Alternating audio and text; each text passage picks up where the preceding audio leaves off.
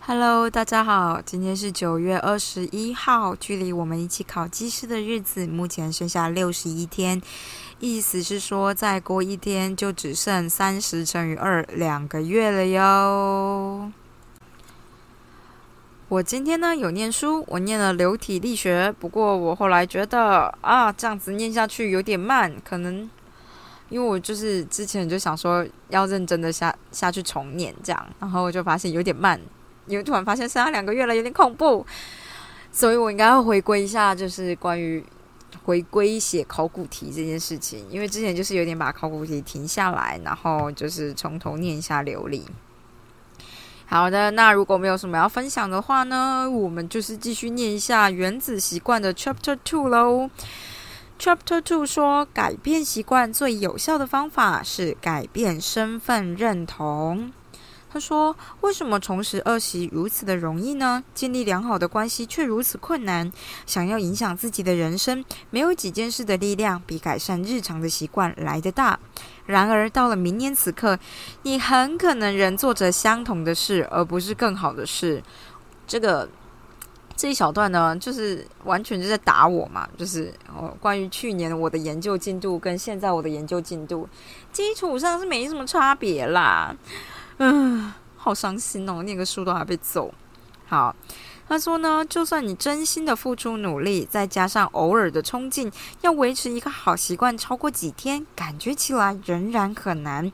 运动啊，静下心来，烹饪与写日记等等的习惯，做个一两天还可以，继续下去就让人觉得麻烦了。然而，习惯一确立，似乎就永远在那里了。尤其是你不想要的那些习惯，无论意图多么良善，吃垃圾食物啊，整天看电视啊，拖延啊，抽烟啊等等的恶习，似乎不可能戒除。改变习惯之所以如此有挑战性，原因有二：第一点，我们试图改变的东西不对；第二，我们试图改变习惯的方式不对。哦，作者呢就会在这个第二章探讨第一点，就是关于我们试图改变的东西不对，然后在之后再探讨第二点。所以他就说呢，第一个错误是试图改变的东西不对。要了解他的意思呢，必须知道改变发生成三个层次。你可以想象成洋葱的三层皮，第一层，第一层是哪个？第一层是结果哦，最外层的皮。他说，第一层是改变结果。最外层洋葱的最外层，他说呢，这一层的重点是改变你的成果，像是减重啊、出书啊、夺夺冠。夺冠这个词真翻译真的是很难直接念出来。为什么不要说拿第一名啊？好像太口语了。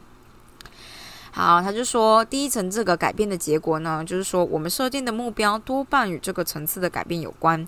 第二层呢是改变你的过程。那第二层就是中间那一层。他说这一层的重点是改变你的习惯与系统，在健身房执行新的训练课表，清理书桌的杂物，好让工作顺畅，开发适合自己的静心的方法。你建立的习惯多半与这个层次有关。那最深的那一层呢，就是最里面那一层呢，是改变你自己的身份认同。这一层的重点是改变你的信念、你的世界观、你的自我形象、你对自己与他人的评价、你抱持的信念、假设以及偏见，多半都跟这个层次有关。我觉得改变身份认同这件事情，我第一次看到，想说，呃，是形象吗？好，没关系，就这样，好。所以我们知道有三层了嘛，第一层就是最外层就是结果，那中间是过程，最核心的就是你要改变自己的身份认同。不知道他这边打算要说什么？他说呢，结果就是你的最外层那个结果会关乎到关乎你得到什么，过程呢就是关于你做了什么，身份认同呢就是关于你相信什么。论及建立持久的习惯呢？或者是他说的论及建立改善百分之一的系统，问题不在于某一层比另外一层更好或更坏，每一层的改变各有它的自己的用途，问题在于改变的方向。许多人在展开改变习惯的过程的时候呢，都把重点放在想要达成什么，这将我们引致以结果为基础的习惯。替代的做法是建立以身份认同为基础的习惯。在这种方式下呢，我们一开始就把重点放在希望成为什么样的人。所以呢，他就说，想象两个拒绝香烟的人，两个拒绝香烟，两个拒绝抽烟，两个拒绝香烟的人。他说，有一个人递出香烟时，第一个人说：“不用了，谢谢，先生，我正在戒烟。”听起来似乎是合理的回答，但是这个人仍然认为自己是个吸烟者，只是试图在戒烟。他带着相同的信念，却希望自己的行为会改变。但第二个人拒绝说：“不用了，谢谢，我不抽烟。”哦，原来是这样啊。他说：“差别虽小，但这个说法却传达出了身份认同的转变。吸烟已经成为过去，与现在的生活无关。这个人已经不把自己视为吸烟者了。多数人呢，在着手改变时都没有考虑改变身份认同这件事。他们的思考是这样的：我想要变瘦，变瘦就是你的结果嘛。然后大家就会认为说，只要坚持这套饮食的方式，我就会变瘦。”他们设定目标，然后确定达成目标应该采取的行动，却不却不去思索驱使他们采取那些行动的信念。他们没有改变看待自己的方式，也不了解旧的身份认同会破坏他们为了改变打造新的计划。每个行动系统的背后呢，都是一个信念的系统。民主系统是建立于自由、多数决与社会平等这类的信念之上，独裁系统则有着一的。一组截然不同的信念，像是绝对的权威与绝对的服从。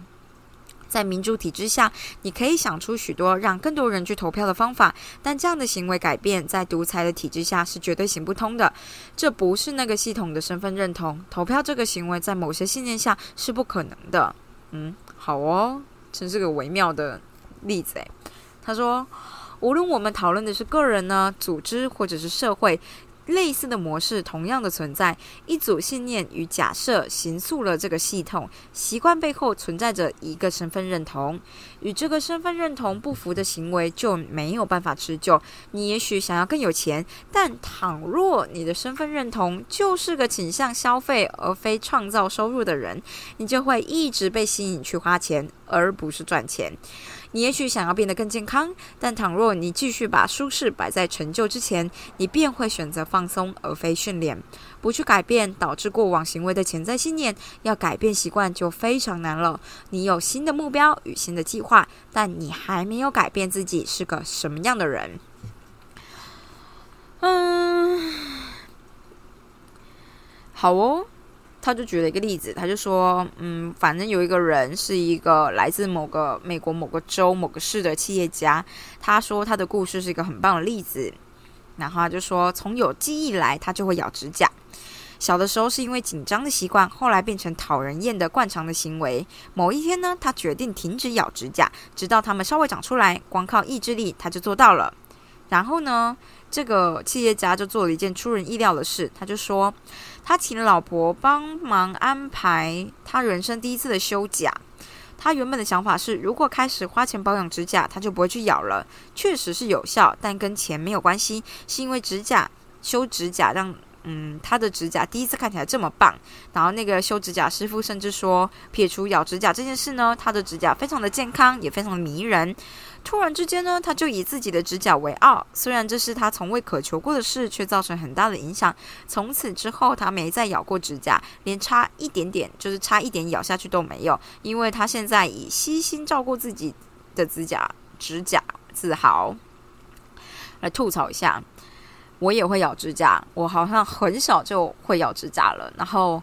我记得我妈那时候也是拼了命想要我不咬指甲，他们可能会在我手上涂油，或是涂万金油，对，万金油，还有辣椒什么的。可是小时候就是小孩子才不笨，我记得我那时候就是把它擦掉，然后再继续咬指甲。而且因为大人不许你这么做，所以你就会有点变相性的想要在他面前咬指甲，这样。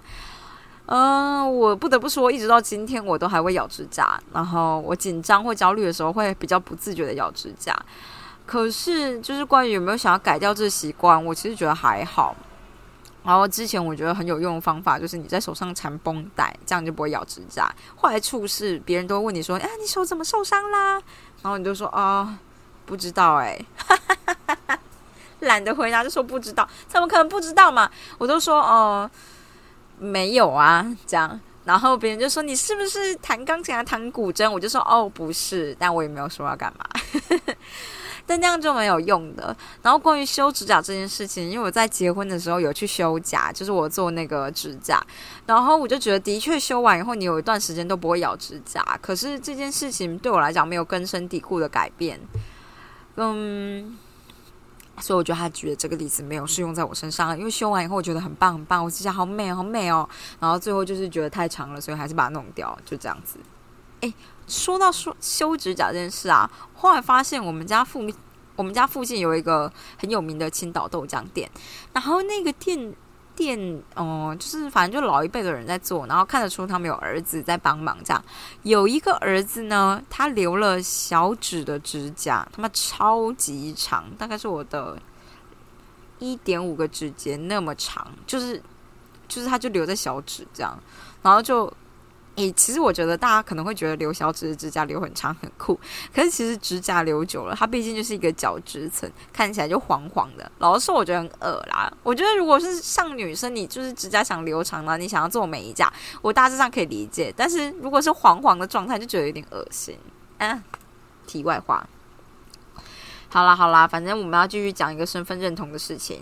他就说，呃，关于你内在动机的终极的形态呢，就是让习惯成为身份认同的第一个部分。觉得自己是想要这么做，或是哦不是，是觉得自己想要这么什么，想要这样的人是一回事，觉得自己就是这样的人又是另外一回事。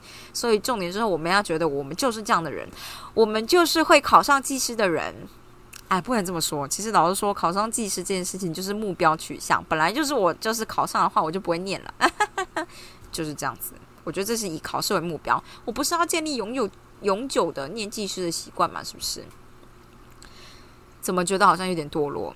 而且他这边有说，就是如果你把舒适摆在成就之前，你就会选择放松而非训练。但我就觉得人生就是这么短，为什么不是把舒适摆在成就之前呢？就是你的成就，你再怎么比都不可能比别人更有成就啊！就是人外有人，天外有天，你要一直比，比到什么时候？这样，所以我有时候都觉得成就这件事情，你要定义一下，就是对于你来讲，成就是什么？那你要达到这个成就，你也就满足了吗？之类的。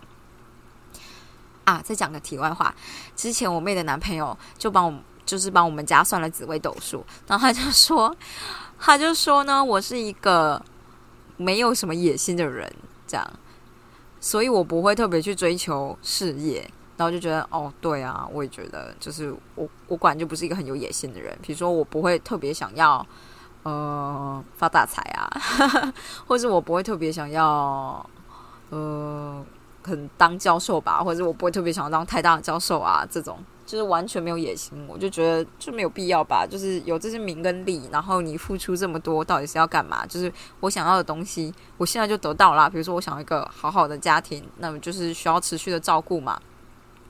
但如果成为台大教授的话，有了名，就是你可能没有时间，就没有家庭啦，或者你的家庭就会折中被折损，这样，然后这这件事就没有意义，导致我就是真的完全不追求名利。可是我同时也被同样是台大。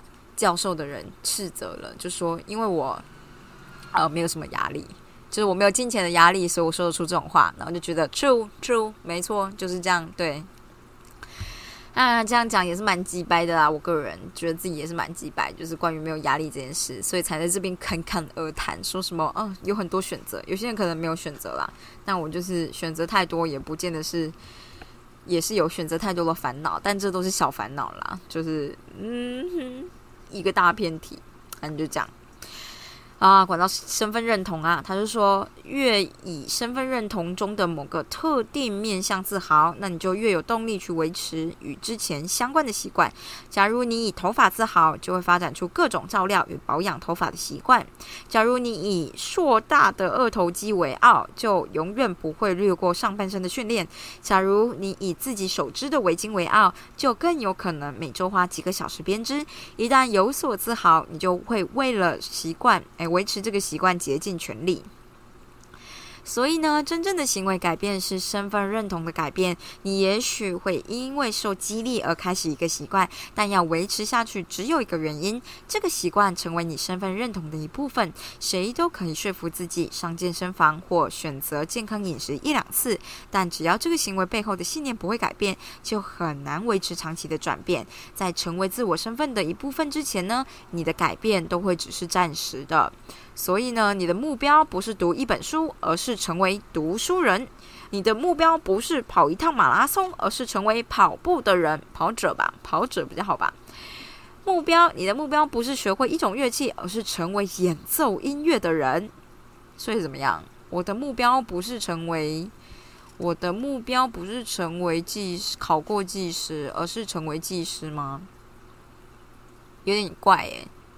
好，不然这样，我的目标不是毕业，而是成为一辈子都做研究的人。这真的太惨了，我们不能用这个，我们要换一下。哦，我这找找，比如说，我的目标不是跳一支舞，而是成为跳舞的人。我觉得这件事就可以理解。但我觉得这种事情就比较像是兴趣啦。你兴趣套你的兴趣进去的话，就比较容易成功。但是套你必须要做的事情就比较难。好啦，就是这样子。他就说：“你的行为呢，往往反映你的身份认同。你的所作所为呢，都暗示了你相信自己是一个什么样的人，无论是有意识的或是无意识的。研究显示呢，当一个人相信他身份中的某个特定的面相，就更有可能做出比信念与此信念什么做出与此信念相符的行动。”举例来说呢，彼此比起宣称自己想要投票的那些人，认为自己是个投票者的人更有可能去投票。同理，已经把运动融入身份认同之中之中的人，不需要说服自己进行训练，做正确的事情很容易。毕竟，当你的行为与身份认同完全一致，你便不再追求行为的改变，你只是相信自己是某种人，然后去做那种人会做的事情而已。这件事情呢，如果要反省的话，我觉得大概是。比如说，我一直都没有觉得自己是个研究者吧？是不是？就只是觉得我只是个学生，所以我就很不喜欢做研究，因为学生就是比较适合学，而不是自己去探索。但博士生也是学生啊！哦，真是无解。好了，我觉得我念太多了，就是我决定要停在这个地方。反正就是身份认同，大家可以想一下。比如说，我就是个懒人，我贯彻懒人。就是 对，跟他的信念有点不一样，让我想想。但是懒人也可以发明出好东西啊，就是好的发明都从懒人来啊，是不是？哎，这样想又变得很励志。嗯，但反正我今天的想法大概就是跳舞这件事吧，因为跳舞这件事情就是我可能我哎，话说我从开始博士生开始跳舞，我也是跳了几年，虽然中间有时候会断断续续的，但我就是会觉得就是跳舞这件事因为快乐，所以我就是会去做这样。还蛮不错的啦，大家可以想想自己是什么样的人。但我觉得技师这件事可能就不不不止，就是没有那么适用。毕竟它比较像是一个阶段性的目标。但是可以想想，也许就是想想，就是我们是工程师，我们本来就要具备这些基本的知识。这样这样有比较好吗？不知道有没有比较好。讲太久了，好，那今天就这个样子哦。大家明天再见，拜拜。